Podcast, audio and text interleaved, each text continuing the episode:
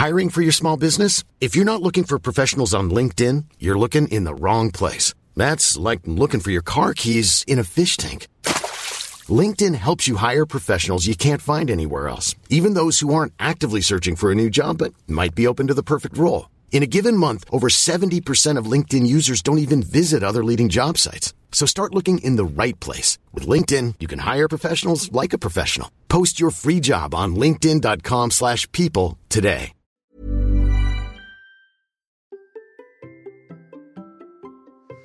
Vous souhaitez courir votre premier semi-marathon, mais vous demandez comment, et ça vous fait un petit peu peur. Aujourd'hui, je vais répondre à une question de Mila qui m'a demandé comment préparer une telle course, son premier semi-marathon.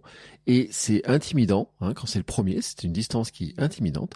Et le but dans cet épisode est de vous donner quelques repères sur cette distance que vous êtes très nombreux et nombreuses à préparer et ainsi vous aider à devenir champion et championne du monde de votre monde. Et restez bien jusqu'à la fin parce que je vais vous donner une petite astuce mentale. C'est pas une astuce euh, d'entraînement physique, mais c'est une astuce d'entraînement mental. Restez bien jusqu'à la fin pour l'avoir. Allez, c'est parti. Bonjour, bonjour mes champions et mes champions, c'est Bertrand, j'espère que vous allez bien, que vous avez la patate, la grande forme, l'énergie. Vous écoutez le conseil de Kilomètre 42. Vous savez, chaque samedi, je réponds à vos questions pour vous aider à mieux vous entraîner, mieux vous organiser, osez vous lancer et préparer vos objectifs tout en ayant une vie équilibrée. Et justement, je vais vous aider à vous transformer physiquement, mentalement, vous sentir en forme, plein d'énergie et en confiance pour vos défis, justement pour que vous soyez, deveniez champion, championne du monde de votre monde. Et cette semaine, j'ai donc une question qui m'a été posée par Mila qui m'a demandé quelle est la meilleure prépa pour un premier semi-marathon selon toi? Alors, je vais répondre un tout petit peu plus largement que juste dans le cadre premier semi-marathon, mais en fait, je pense que ceux qui ont déjà couru un semi-marathon ont bien le cadre. Mais je voudrais rappeler deux, trois petits trucs quand même qui sont pour moi euh, assez importants, euh, parce que le semi-marathon fait partie, je le dis dans l'intro, des distances qui a plein de monde qui euh, vous avez envie de les préparer. En fait, selon le baromètre du running de 2023, j'ai fait une recherche tout à l'heure, le semi-marathon était le défi, en fait, le plus partagé, hein, le, gros défi de l'année pour plein de coureurs. Hein. Ça, c'était la, tendance de l'an dernier, est très loin devant euh, le mythique marathon et encore plus loin devant que des courses type euh, ultra trail et autres. C'est-à-dire qu'en fait, c'est une distance qui est très répandue, mais c'est aussi une distance qui est assez charnière quand même parce que quand on commence à courir, on débute par du 5 km, par du 10 km, et là on a une, c'est la suite de la progression, mais en fait on double à chaque fois les distances. Hein. On, fait 5, puis on fait 10, et puis là on va plus que doubler pour passer euh, sur 21 km, et donc il y a une sorte de, de validation un petit peu en se disant est-ce que je suis capable d'augmenter la distance? Je m'en suis peut-être pas capable. Hein. J'ai encore vu des messages tout à l'heure sur les réseaux sociaux qui disaient oh là moi je me sentais pas capable de courir 10, 12, 13 kilomètres. Alors euh, en faire plus, ben peut-être que finalement avec l'entraînement, petit à petit on se dit qu'on va y arriver et qu'on peut monter sur ce genre de distance.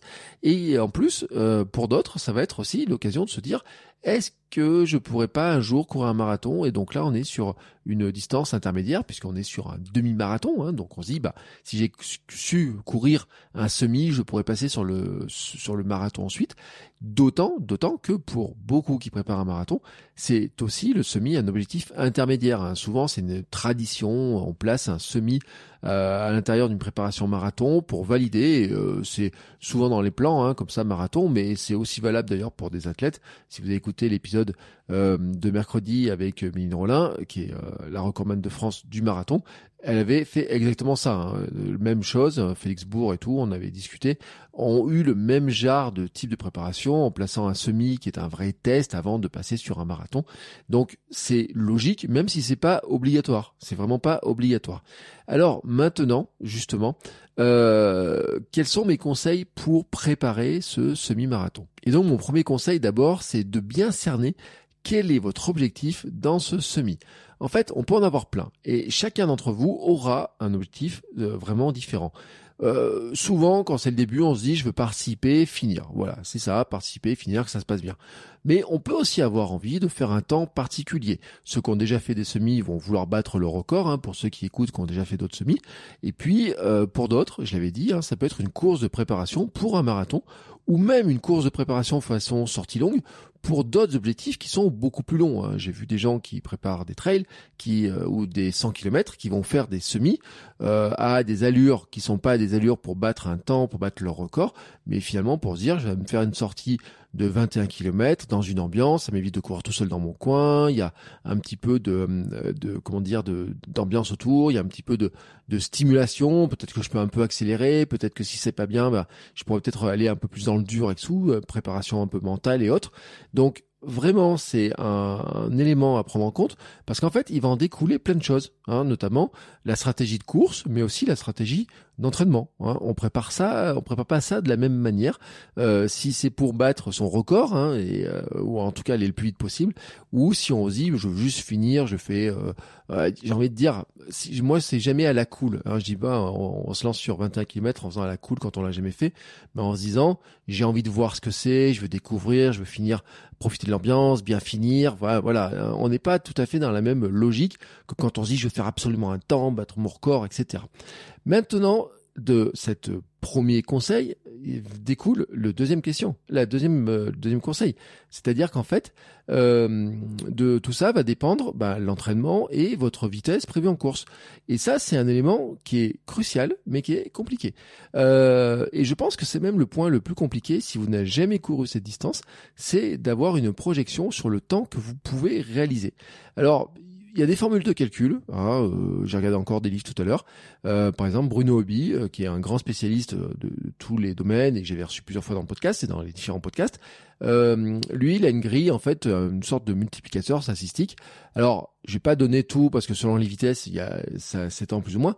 Mais lui, en fait, en partant d'un temps sur 10 km, sur une course de 10 km, eh ben, on peut considérer qu'on va courir entre 8 et 10 secondes plus lentement le kilomètre.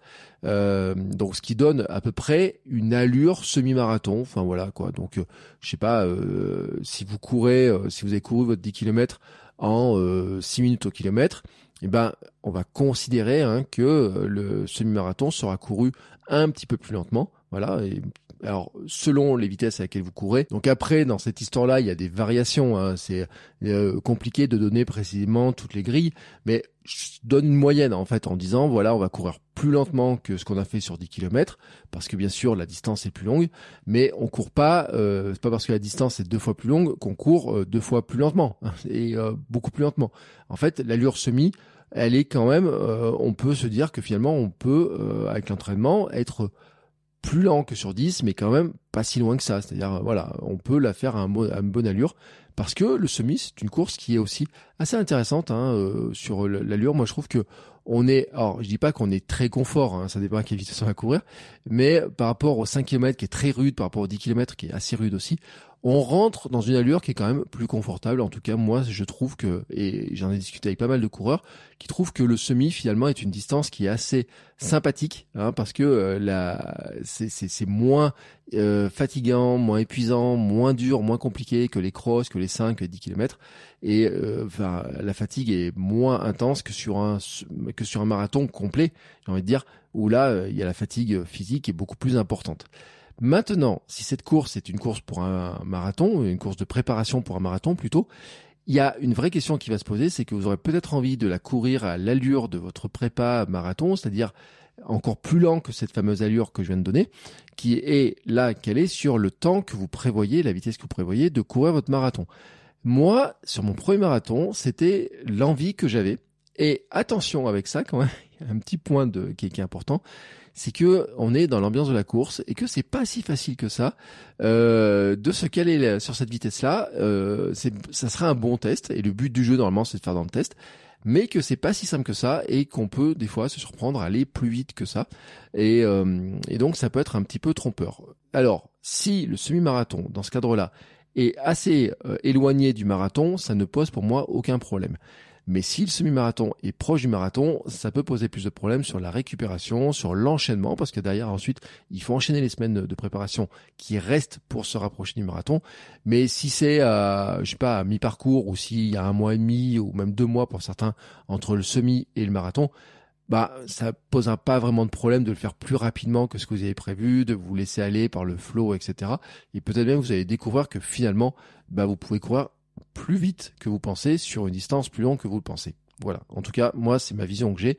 Euh, donc, c'est pour ça que c'est important hein, de se fixer un petit peu dans sa tête euh, qu'est-ce qu'on attend de ce semi. Maintenant, passons à l'entraînement nécessaire. Alors, pour moi, c'est clair quand même d'un truc, c'est que on a le sentiment que plus les distances s'allongent et plus euh, il faut faire de l'endurance mentale et puis de l'allure, on va dire l'allure semi dans ce cadre-là. Euh, mais bien entendu, euh, on va pas faire que ça. Toujours, toujours la base, l'endurance mentale, c'est toujours euh, important parce que ça permet d'allonger les distances, euh, ça permet de limiter la fatigue, hein, voilà, et c'est beaucoup plus confortable hein, de faire euh, d'aller faire une sortie longue en endurance mentale que de la faire à toute barzingue, bien entendu. Mais bien sûr, il faut mixer les sorties qui vont être du footing, qui vont de l'endurance mentale, et celles où on aura de l'allure semi-marathon, c'est-à-dire cette fameuse allure qu'on espère viser pour déjà la mémoriser, pour euh, s'habituer à courir cette allure, pour euh, la rendre plus confortable. Mais, mais il faut pas négliger un élément aussi, c'est qu'en fait, il faut quand même faire aussi euh, développer sa vitesse, hein, développer sa pointe de vitesse, euh, développer sa la vitesse qu'on peut tenir. Donc plutôt faire aussi des séances de, de VMA, hein, type VMA, donc des fractionnés, euh, pour développer et entretenir la vitesse. Alors c'est pour moi un point qui est crucial sur semi comme sur marathon et que pourtant on a tendance à pas trop faire parce qu'on va se focaliser sur la capacité d'endurance, euh, la capacité aussi à tenir des allures spécifiques. Mais en fait, on a tout intérêt à développer cette vitesse-là, car ça permet d'avoir une vitesse de réserve plus importante entre votre vitesse max et votre allure prévue. Et il y, a deux conséquences à ça en fait. C'est-à-dire que euh, d'avoir cette réserve en fait, c'est que soit, hein, soit il y a deux cas soit finalement vous allez aller plus vite que ce que vous avez prévu et donc finalement euh, vous êtes capable de courir plus vite parce que votre vitesse maximum, alors disons que vous avez prévu de courir à euh, bon vous avez une VMA euh, de temps et vous dites je vais courir mon semi à 80%. 80 normalement c'est l'allure marathon, on va dire aller autour de 80 85. Plus votre allure que vous pouvez tenir en VMA là, plus elle est haute, plus votre vitesse vous avez réussi à la travailler pour qu'elle augmente, et plus finalement vous pourrez courir un peu plus vite le semi. Ça, c'est la logique. Donc d'où l'intérêt de travailler sa vitesse. Mais il y a un autre truc aussi, c'est que si finalement vous décidez de la courir à une allure sans bouger votre allure, à rester à l'allure confortable que vous avez prévue, mais que vous travaillez aussi votre vitesse et votre capacité à courir plus vite, et eh bien finalement l'allure de course sera plus confortable parce que vous aurez plus de réserve entre l'allure que vous pouvez tenir plus, euh, plus longtemps et l'allure à laquelle vous allez courir la course. Donc elle sera plus confortable.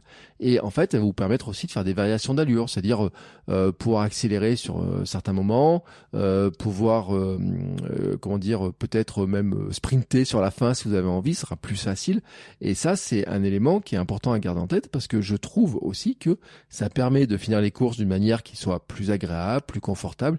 Et souvent, en fait, on a un meilleur ressenti euh, quand on termine mieux, parce que voilà, c'est euh, quand on termine à l'arrache, à la fin, on est un peu euh, dégoûté des fois de son truc et tout. On dit oh là, là j'ai mal couru et tout. Alors même si on a fait un temps qui est finalement bon, alors que quand on a cette capacité à terminer un peu plus vite, un peu plus fort, même peut-être presque, alors je veux dire presque sprinter sur la fin, c'est super agréable et on, on, termine vraiment sur une bonne note.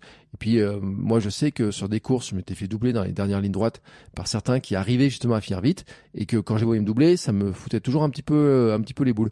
Et euh, le semi-marathon de Vichy l'an dernier, ma capacité à terminer plus rapidement, euh, parce que j'avais travaillé d'une manière ou d'une autre un petit peu ma capacité à accélérer, faire des sprints. Moi, je travaillais, avec, je m'entraînais avec des sprints, avec des accélérations et tout.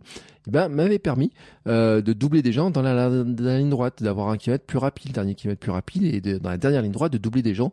Et ça, je trouve quand même que euh, pour l'ego, d'une part, c'est pas mal, pour euh, la confiance, c'est pas mal, et puis on a le sentiment de finir sur une très bonne note. Donc, pour moi, vraiment, vraiment, euh, le plan, hein, il doit inclure cette partie-là, qui est importante, et puis il doit inclure aussi d'autres éléments que je vais donner plus tard, qui sont, j'ai envie de dire, de la préparation plus globale. Il y a un autre point qui est aussi important pour moi dans cette histoire-là, sur le semi, c'est que quand c'est le premier semi, que c'est la première fois qu'on arrive sur ces distances-là, il y a un nouvel élément à gérer qu'on ne gère pas jusqu'à maintenant ou qu'on peut gérer, euh, j'ai envie de dire, euh, un petit peu à la sauvette, à la va-vite, c'est la nutrition. Et là, ça devient un élément qui est vraiment important à gérer parce que sur un 5 km et sur un 10 km, bah, la nutrition n'est pas un souci. Bah, elle n'est pas un souci parce que même, euh, j'ai envie de dire, si le 10 km vous le faites en un peu plus d'une heure, à l'allure là comme ça, vous n'avez pas besoin d'avoir des stratégies nutritionnelles. Hein, euh, si vous courez par exemple un 10 km en euh, moyen à 9 km heure, même si vous courez 1h05, 1h10, vous n'avez pas besoin d'avoir une stratégie nutritionnelle pour tenir un peu plus d'une heure. Bien entendu, quand on court un 5 km, on est sur des temps de course qui sont, qui sont courts, qui sont même souvent plus courts que ces séances d'entraînement. Et donc les 10 km aussi, hein, euh, souvent d'ailleurs, 10 km, on, par rapport à une sortie longue, ça peut être plus court, plus exigeant mais plus court. Et donc souvent, enfin le truc surtout, c'est qu'on va gérer, c'est comment on va manger bien avant, comment on va gérer le petit déjeuner, si c'est le matin et tout, euh, comment euh, bien s'hydrater. Euh, sur 10 km, c'est plutôt de l'hydratation qu'on va gérer. Hein, voilà, sur 5 km, ça passe sans boire, sans manger. Sur 10, moi je sais que sur des 10, il y a des fois j'avais la soif, j'avais besoin de boire un coup et tout. Donc, mais quand on sait qu'il y a des ravitaux, des fois il y a un ravito 5, des choses comme ça, on se dit bon voilà, si j'ai soif, je pourrais boire un coup. Mais on le gère euh, on n'a pas besoin de le gérer en fait, la partie nutrition. Par contre, par contre, quand on commence à rentrer sur le semi, eh ben là, on rentre dans des temps d'effort qui deviennent plus longs. Euh, selon vos allures à certains, ça va être 1h30, 1h40, 1h45, 2h et plus. Et là, en fait, eh ben, on est obligé, dans ce temps d'effort-là, de gérer la nutrition et l'hydratation. Parce que, ben, euh, en fait, nos réserves énergétiques, pour courir euh, plus d'une heure trente, eh ben elles sont pas euh, finies. Donc à un moment donné, on va rentrer dans une zone où on a besoin d'avoir de l'énergie, euh, d'avoir un apport d'énergie et d'avoir un apport en hydratation. Et donc c'est cette distance-là, pour moi, elle est vraiment charnière pour ça parce que sur le 5 et sur le 10, on n'a pas besoin de s'en occuper. Sur le marathon, on sait que qu'il faut vraiment s'en occuper. Et sur le semi, eh ben en fait c'est souvent quand on grimpe petit à petit les distances, c'est là où on passe le cap où on se dit oula attention, euh, là, vu le temps d'effort, eh ben, j'ai besoin d'avoir quelque chose. Donc, tous les conseils que l'on trouve sur euh, les prépas marathons, euh, notamment où il faut manger, il faut tester ça l'entraînement, qu'est-ce que je vais manger, eh ben là aussi il faut le il faut le prendre en compte, s'habituer à avoir un petit truc à manger sur une sortie longue, s'habituer à se ravitailler, à voir ce qu'on est capable de manger quand on court, de voir comment on est capable de le manger, de voir comment on le digère, de voir si ça passe bien, de voir si on supporte, etc. Bon, vous voyez tous les conseils qu'on peut avoir là-dedans. C'est à l'entraînement que l'on teste, voir ce qui passe, ce qui passe pas. Euh, même d'ailleurs, hein, si vous comptez euh, sur les ravitaillements pendant les courses, vous renseignez avant. Vous pouvez aussi tester voir ce qui passe, ce qui passe pas et tout pour savoir sur une table euh, si par exemple il y a un bout d'orange, si vous êtes, si ça va passer, si un bout de banane, si vous digérez bien la banane ou pas, si si vous digérez pas bien certains trucs, est-ce qu'il faut les amener dans vos poches? Voilà, tous ces trucs là comme ça, il faut le prévoir parce que c'est la distance pour moi qui est vraiment euh, charnière sur ce domaine-là. En tout cas, à nos allures à nous. Des gens qui courent plus vite, la, et la charnière, elle a un petit poil plus, euh, plus haute. Mais sur nos allures à nous, on a, on a cette, euh, cette charnière-là parce qu'on rentre dans des temps d'effort où on est obligé, on est obligé de penser à nutrition et hydratation. Ensuite, il y a une question pour moi à penser qui est la stratégie de course. c'est un point qui est, qui est essentiel parce que comme je dis, sur 5 et 10 km, on a surtout un truc de se dire, je vais courir le plus vite. Sur 5, de toute façon, il n'y a pas vraiment de question à se poser. quoi. C'est, euh, je serre les dents et je cours le plus vite possible. Sur 10, on est encore dans cette logique-là. Hein. Il n'y a pas vraiment une gestion très importante. Sur un semi, là, on est sur une gestion de la vitesse qui est vraiment différente parce que déjà l'effort est plus long, j'ai dit on a euh, un critère énergétique qui va passer, il y a le critère aussi de l'hydratation, on peut avoir soif, donc euh, dès qu'on est déshydraté, ben, forcément on ralentit. Euh, si on a un petit coup de barre, on a faim et tout, forcément c'est compliqué à gérer. Donc il faut gérer la vitesse. et puis ça devient un effort qui est plus long. Et donc il y a aussi une question de baisse physique, énergie physique, mais aussi mentale. Peut-être un bout de lassitude, en disant, ouais, cette allure-là, un bout d'avoir un peu marre, en disant, euh, je suis un peu un peu cuit euh, alors qu'il reste encore 3-4 kilomètres. Ça m'était arrivé, moi par exemple, autour du kilomètre 16, euh, sur mon premier semi-marathon, j'ai un gros trou au kilomètre 16. Et puis j'ai un deuxième trou au kilomètre 18-19, et puis après ça repart. Euh, L'an dernier, sur mon semi-marathon à Vichy, euh, j'avais un trou, je sais pas, peut-être au kilomètre 17, quelque chose comme ça. Et donc, euh, la question, c'est de savoir en fait, euh, bah, comment on veut aborder la course. Euh, est-ce que l'idée c'est de courir euh, toujours à la même vitesse, en se calant sur la vitesse bah, semi-moyenne? Est-ce qu'on a envie d'avoir des stratégies en disant je pars prudemment et puis si je me sens bien j'accélère? Ou alors une stratégie inverse qui serait de dire je pars vite et puis ensuite je me calme et voilà. Sachant que ça, c'est aussi propre à chacun d'entre vous sur votre gestion par rapport à l'ambiance de course. Moi, je sais, je sais, et j'en parle dans une, dans une formation, je vous mets le lien dans les notes d'épisode sur tout le monde peut courir plus vite, où je parle de ces vitesses de réserve, d'accélération et tout, où c'est là où la vitesse de réserve, elle est très intéressante aussi, c'est que moi, j'ai une tendance à partir un peu comme un couillon. C'est-à-dire, euh, il y a le coup de euh, pistolet de départ, pouf, moi je pars vite. Euh, et j'aime bien ce sentiment de partir un peu vite, euh, doubler un peu les gens, essayer de me placer, de voir un petit peu quelle vitesse je peux faire. Sur le semi de l'an dernier, j'étais même parti extrêmement vite parce qu'il y a un moment donné, euh, je regarde ma vitesse, je dis waouh, je peux pas tenir à cette allure-là plus que 2-3 km. Mais en fait, ça permettait de se placer et d'être avec des gens qui qui, qui, qui, me, qui me permettent d'aller un peu plus vite en fait, qui me, qui me servent un petit peu de lièvre. donc ça, c'est une vraie question parce que il y a des personnes qui apprécient de partir doucement en fait. Hein. Euh, peut-être vous faites partie des gens qui vont courir toujours à la même allure. Euh, peut-être vous êtes euh, vous êtes capable de vous dire bah moi je cours à mon allure tranquillement, je me soucie pas de ce qui passe autour et tout de moi. Et puis si ça va bien, j'accélérerai. Si ça va pas bien, je garde ma vitesse ou je ralentis, etc. Mais si vous avez un petit peu ma, mon esprit à moi et que vous partez vite, il y a un moment donné en fait, il va y avoir une régulation de la vitesse, c'est-à-dire revenir petit à petit sur la vitesse bah, que vous aviez prévu, hein, probablement, et puis euh, se dire bah, à la fin, si j'ai encore de l'énergie, euh, être capable d'accélérer. Donc c'est pour ça que je répète que sur, même pour préparer un semi, dans le plan que euh, Mila tu vas choisir et que vous choisissez les uns les autres, ne négligez pas les séances de vitesse, de développement de la vitesse, parce que pour moi, c'est ce qui permet justement de dire je suis capable de partir plus vite pour suivre le train, l'euphorie, euh, l'ambiance, etc. Je suis capable de finir plus vite pour finir sur une bonne note. Euh, je suis capable de varier ma vitesse en fonction aussi de critères météo. Hein. Il peut y avoir du vent de face sur une partie, puis ensuite du vent de dos. Donc, faut être capable de ralentir, d'accélérer et tout. Euh, je pense en fait que euh, c'est vraiment un élément qui est important et il faut être capable de varier sa vitesse. Voilà. Moi, celui qui court le, semi toujours à la même allure, il y en a hein, qui le font, mais moi c'est pas moi je n'y arrive pas. Voilà, j'ai regardé mes semis, j'ai regardé mon marathon. même sur un 10 km, j'ai des variations d'allure. Sur les trails, c'est n'en parlons pas. Bien sûr qu'on a des variations d'allure du fait de, euh, des montées et des descentes. Donc pour moi, c'est bien de travailler les différentes allures et de ne pas oublier de travailler ces allures-là. Euh, on en a parlé aussi avec des invités, notamment que sur ces distances-là, c'est là aussi on va se poser la question de euh, est-ce que je pourrais pas marcher de temps en temps? Alors je sais qu'en général, quand je dis ça, vous n'en avez pas envie parce qu'en général on se dit non mais moi je veux courir et j'ai même vu des gens qui disaient moi je veux faire un marathon sans marcher. Mon objectif c'est de finir mon marathon sans marcher, c'est de faire mon semi sans marcher et tout. Alors moi, euh, j'étais un peu comme ça au départ, mais j'en suis très largement revenu. Et en fait, euh, je l'avais dit l'an dernier, euh, j'ai fait mon semi de Vichy en marchant deux fois. Et en fait, j'ai quand même battu mon record. Et je l'ai largement battu. Et même par rapport à la prévision de ma montre Coros, j'étais 12 minutes plus rapide que la prévision de ma montre Coros. Alors que pourtant, j'ai marché. En fait, pourquoi? Parce qu'en fait, j'ai marché sur deux ravitaillements euh, qui m'ont permis en fait euh, de quoi? Faire. Eh ben, c'est la base de ce qu'on j'avais expliqué ça, la méthode Cyrano, euh, les méthodes d'alternance de marche, etc.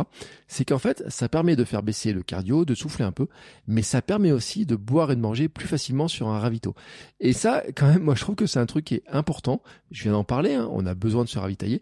boire un verre d'eau. Si vous chopez un verre d'eau là au passage et que vous essayez de le boire en courant, c'est franchement pas facile. On s'en met partout, euh, on se trempe, euh, on, en boit que la moitié et tout, on boit un peu de travers et tout. Manger en même temps, c'est pas facile. Et si en même temps on veut prendre un bout de ravito, euh, un petit truc à manger, un petit truc à boire, c'est encore plus compliqué. Moi, j'ai pris le parti l'an dernier de dire ravitaillement. si j'ai besoin de manger un truc, je peux ralentir pour le manger. Je peux marcher un peu, je peux boire tranquillement, je repars. Ça veut pas dire que je m'arrête cest à dire qu'en fait, je passe en mode, je ralentis, hop, je prends mon verre, je marche assez vite, je bois mon coup, mais ça me permet de boire beaucoup plus facilement, et je repars. Et ça, j'en avais parlé dans un épisode de Sport Nutrition avec Bruno Hobby, on en avait parlé de ce truc-là. Et c'est des méthodes en fait qui ont qui existent dans les distances longues. Et vous pouvez faire des recherches en méthode Cyrano. J'ai fait des euh, j'en ai parlé dans mon bilan du semi marathon de l'an dernier. Euh, j'en ai parlé souvent souvent dans, dans, dans plein d'épisodes. Et vous trouverez plein de trucs là-dessus parce que ça fait partie des stratégies qui existent, qui ont été développées par plein de coureurs il y a, depuis il y a très longtemps, euh, sur des allures euh, pour des distances longues, type 100 km, pour des 24 heures bien entendu, mais qui marchent aussi sur du marathon, sur du semi-marathon. Et euh, Bruno Bill disait d'ailleurs qu'à partir du semi-marathon, des gens qui l'entraînent, bah, il les fait marcher hein, sur ces zones de ravitaillement, par exemple, parce que bah, ça permet déjà de bien gérer son énergie, ça permet de souffler un peu, le cardio baisse, notre température corporelle baisse un tout petit peu, on repart un peu un peu mieux plutôt que de lutter, lutter, lutter, lutter et que notre vitesse diminue, diminue diminue, et eh ben ça permet finalement de dire hop, je, je, casse un peu le rythme et je repartirai beaucoup mieux. Et moi je sais que ça a très très bien marché l'an dernier et ça avait même marché aussi sur mon 10 km, le dernier 10 km que j'ai fait.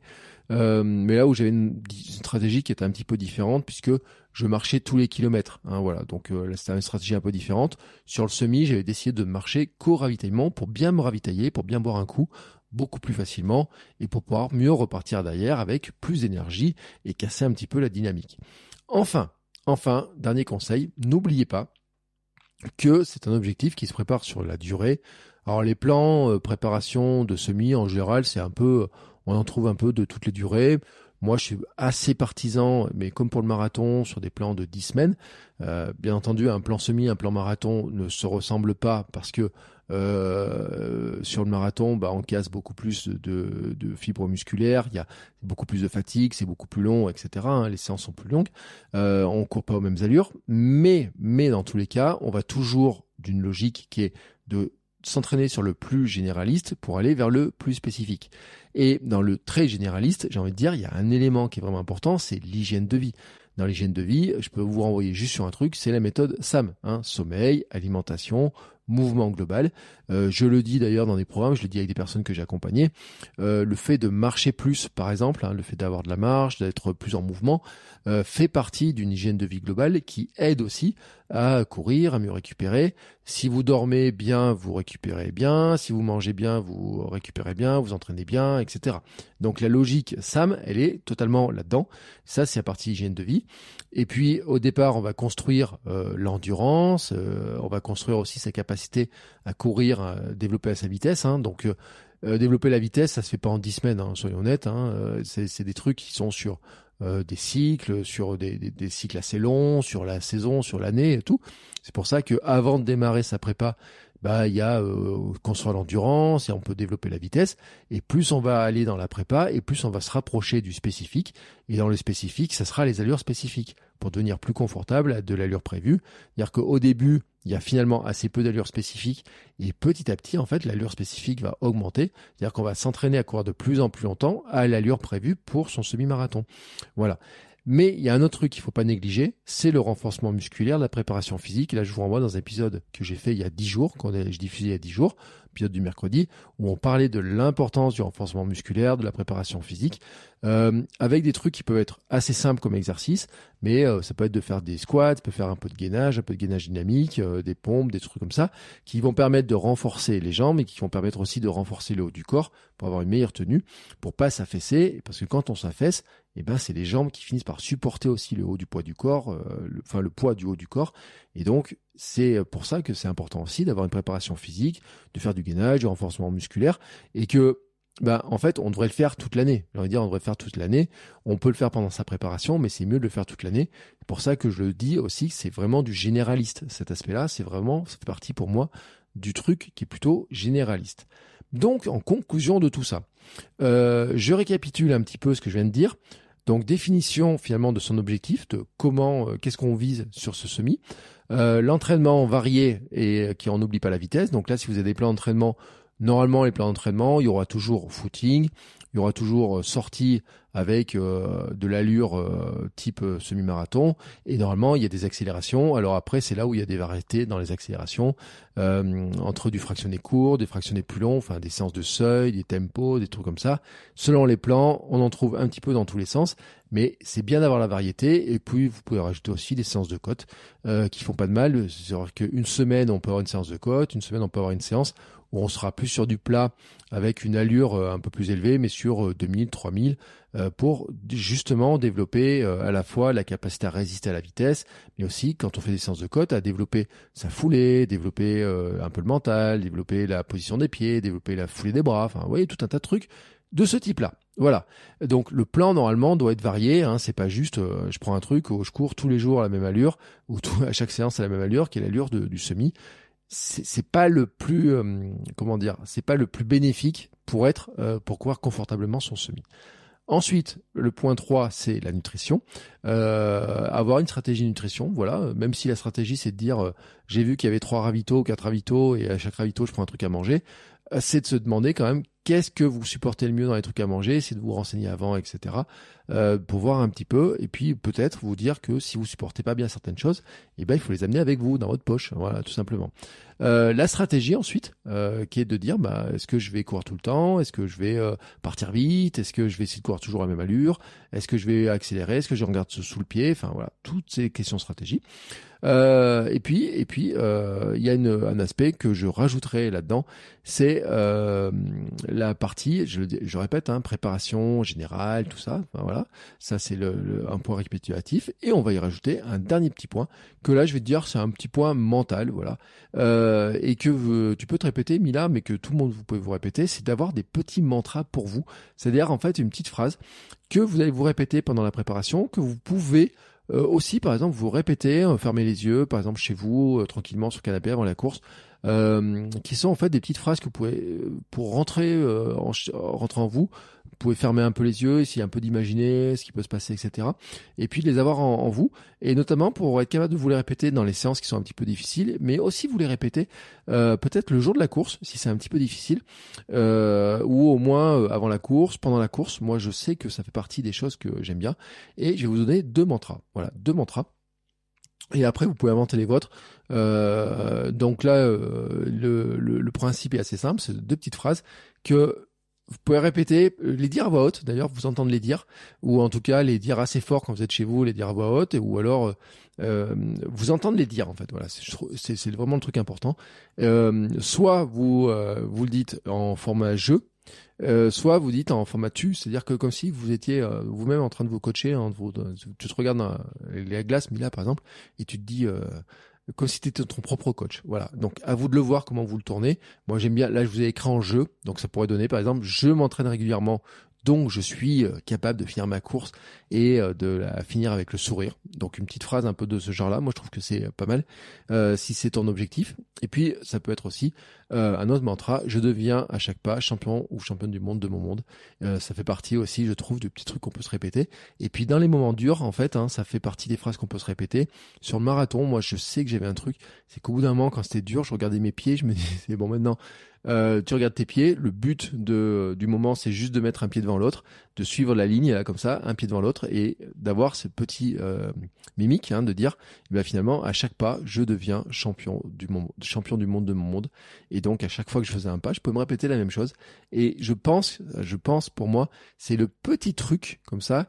On va être presque hypnotisé un peu par cette logique-là, euh, de se le répéter. Mais déjà, si euh, vous dites ça à l'entraînement, si vous avez ces petites phrases de confiance en vous, vous répétez ça à l'entraînement, vous répétez ça chez vous pendant euh, les semaines pendant la préparation, vous le marquez sur un carnet, vous le marquez sur des post-it, vous l'affichez, je sais pas, sur le frigo ou n'importe où, en fond d'écran de votre ordinateur, je pense que ça fait partie en fait des petites astuces de euh, qui vous permettent en fait de passer les moments euh, plus compliqués et de gonfler votre confiance en vous. Donc je répète deux phrases par exemple, ça peut être je m'entraîne régulièrement donc je suis capable euh, de finir cette course, je suis capable de la finir avec le sourire, je suis capable de faire de battre mon record. Voilà, ça dépend un petit peu chacun votre objectif. Et puis je deviens à chaque pas champion du monde de mon monde ou je deviens à chaque pas je deviens champion du monde de mon monde à chaque pas, à vous de la tourner, qu'elle devienne très naturel pour vous. Euh, pour moi, ça fait partie voilà du dernier conseil euh, qui est euh, qui est important et qui est, je pense aussi qui fait la différence. Maintenant, c'est fini pour cette question. Si vous aussi vous avez des questions à me poser, vous pouvez le faire notamment sur Instagram. Je mets des boîtes à questions régulièrement. Là, c'était le cas de Mila. Euh, vous pouvez aussi m'envoyer des messages privés. Vous pouvez m'envoyer un mail. Euh, vous avez tous les liens dans les notes de l'épisode pour retrouver à la fois mon compte Instagram, à la fois tous les programmes que je propose. Hein. J'ai parlé de certains programmes de formation, j'ai aussi des choses sur la confiance en vous, j'ai aussi du coaching, je peux vous accompagner sur des questions, euh, vous aider sur tout un tas de choses. Donc n'hésitez pas à me poser vos questions. On en discute, voilà, euh, posez des questions, on discute de ce dont vous avez besoin, qu'est-ce qui vous aidera vraiment. Et puis bien entendu, je vous souhaite des belles sorties, de beaux entraînements, de bien vous amuser, euh, de soutenir les flaques de boue si vous en trouvez. Enfin, en ce moment, c'est pas trop le problème de trouver des flaques de boue, on en a un petit peu partout. Mais en tout cas, de bien vous amuser, de prendre du plaisir dans vos sorties. Et on se retrouve la semaine prochaine pour de nouveaux épisodes. Ciao, ciao mes champions et mes champions.